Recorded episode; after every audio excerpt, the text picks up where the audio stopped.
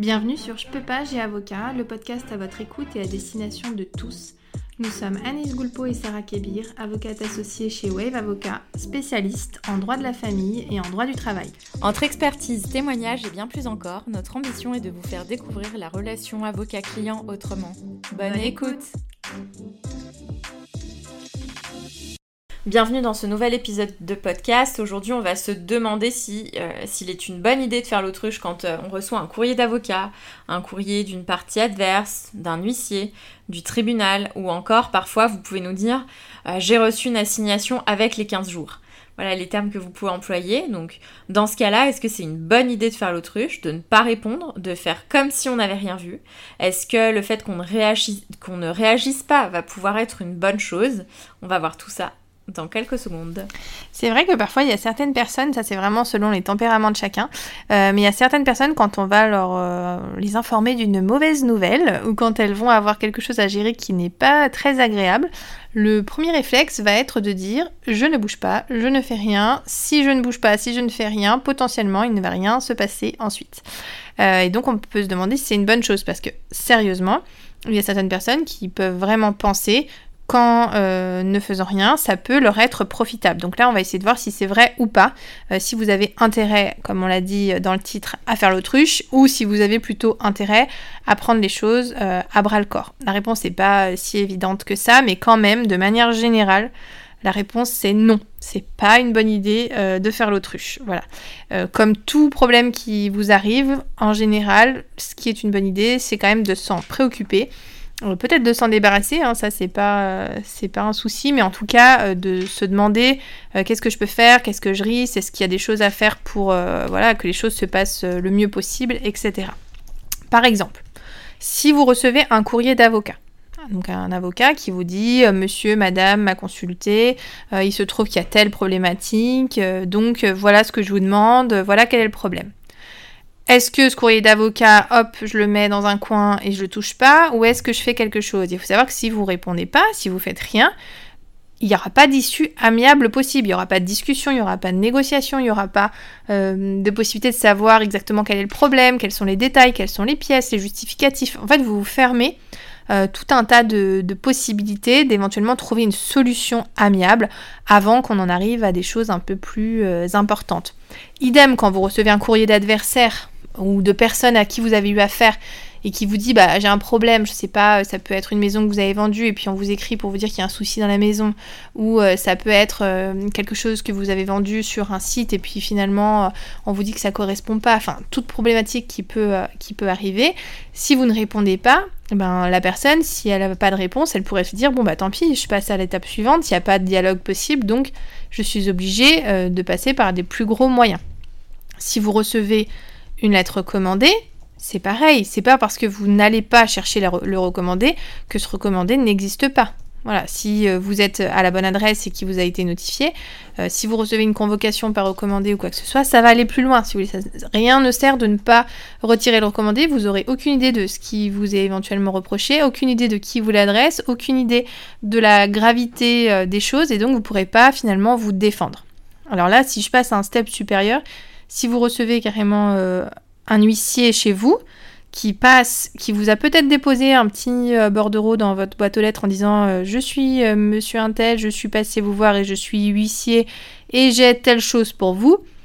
Idem, ce n'est pas une bonne chose de faire l'autruche, ce n'est pas une bonne chose de ne pas rappeler l'huissier ou d'aller chercher le document qui vous concerne en son étude, parce qu'en fait, cette notification-là, elle reste valable, c'est-à-dire qu'elle existe. Et si ensuite euh, il peut y avoir une exécution forcée contre vous, si ensuite il y a une procédure judiciaire qui est mise en œuvre avec une convocation dont vous n'aurez pas connaissance puisque vous n'êtes pas allé rechercher les éléments chez l'huissier, euh, eh bien ça se passera sans vous. Ce n'est pas parce qu'il n'y a pas l'adversaire au moment d'une procédure que tout s'arrête. On ne va pas à tout prix ou faire venir à la procédure sans quoi rien ne se passe. Non, il y a un moment, on fait les choses correctement, on emmène un huissier, on sait que c'est votre adresse, on a remarqué que c'était chez vous, l'huissier a fait toutes les démarches, et bien c'est comme si vous étiez là. Sauf que forcément vous n'y êtes pas et donc vous ne pouvez pas vous défendre. Donc l'autre, l'autre personne aura un avantage énorme puisque ça va être sur ses seuls argumentaires, sur sa seule argumentation, sur ses seules pièces que le juge va prendre une décision. Souvent on se retrouve avec des gens qui ont des décisions qui sont complètement euh, contre eux et ils s'en alertent bah, une fois qu'ils reçoivent la décision en se disant bah mince mais oui mais c'est pas vrai, c'est pas la réalité etc. Oui mais si vous vous n'avez pas expliqué euh, votre version des faits, si vous n'avez pas donné vos pièces, si vous n'avez pas dit ce qu'il en était, euh, forcément oui ça va être jugé sur les seuls éléments que le juge a. Le juge ne va pas faire une enquête pour vérifier si ce que dit l'autre est vrai ou pas. Donc ça c'est vraiment important. Euh, de se dire que euh, il faut pas euh, faire l'autruche et minimiser quand vous recevez quelque chose. En général, ça va plutôt accroître les difficultés que les réduire. Donc effectivement, faire l'autruche n'est pas forcément une bonne idée. En revanche, il va falloir nuancer. Le but n'est pas de se précipiter. Quand vous allez recevoir une mise en demeure, ça peut être quelque chose de très formel, un courrier d'avocat, vous n'avez pas l'habitude, vous allez peut-être avoir tendance à vous dire euh, bah, je vais lui répondre tout de suite parce que justement je ne veux pas qu'on pense que j'essaye d'échapper à, mes responsabilités, que j'essaye euh, de euh, voilà d'être un petit peu en dilettante, je veux pas qu'on puisse dire que je suis de mauvaise foi, donc je vais répondre tout de suite. c'est pas forcément une bonne idée, il y a rarement péril dans la demeure, il y a rarement la nécessité de répondre dans la seconde près, donc quand même prenez le temps euh, de, vous poser, de prendre un petit peu de recul, que vous souhaitiez répondre seul ou bien consulter un avocat pour apporter une réponse qui soit euh, plus juridique, plus précise, faire analyser la situation pour savoir si oui ou non il y a un risque, si oui ou non il serait plus utile euh, de poursuivre des discussions amiables pour en terminer par une transaction plutôt que de risquer une procédure judiciaire. Donc vraiment, prenez ce temps-là. Quand vous recevez une assignation, l'assignation généralement va vous indiquer que vous avez un délai de 15 jours pour constituer avocat. 15 jours, ça paraît court et c'est vrai, euh, si vous travaillez, si vous êtes très occupé, le temps de trouver un, avocat, d'avoir un rendez-vous, un créneau qui convient, etc. Ça peut être, euh, voilà, ça peut être anxiogène, mais c'est faisable. Prenez le temps de choisir un avocat, euh, renseignez-vous, regardez sur internet, prenez des avis, des recommandations, mais même si 15 jours, ça peut vous paraître très court, c'est faisable. Et dans tous les cas, vraiment, prenez, euh, on dit que la nuit porte conseil, ce n'est pas pour rien. Prenez le temps, prenez le recul nécessaire avant de vous demander est-ce que je réponds? Est-ce que je réponds seul est-ce que je me fais assister? Parfois, la solution peut être de ne pas répondre, euh, c'est une éventualité, mais euh, prenez le temps, ne vous dites pas... parce que la précipitation, ça peut être, moi je l'ai déjà vu, de dire ben c'est bon, j'ai lu, je jette à la poubelle et puis on n'en parle plus.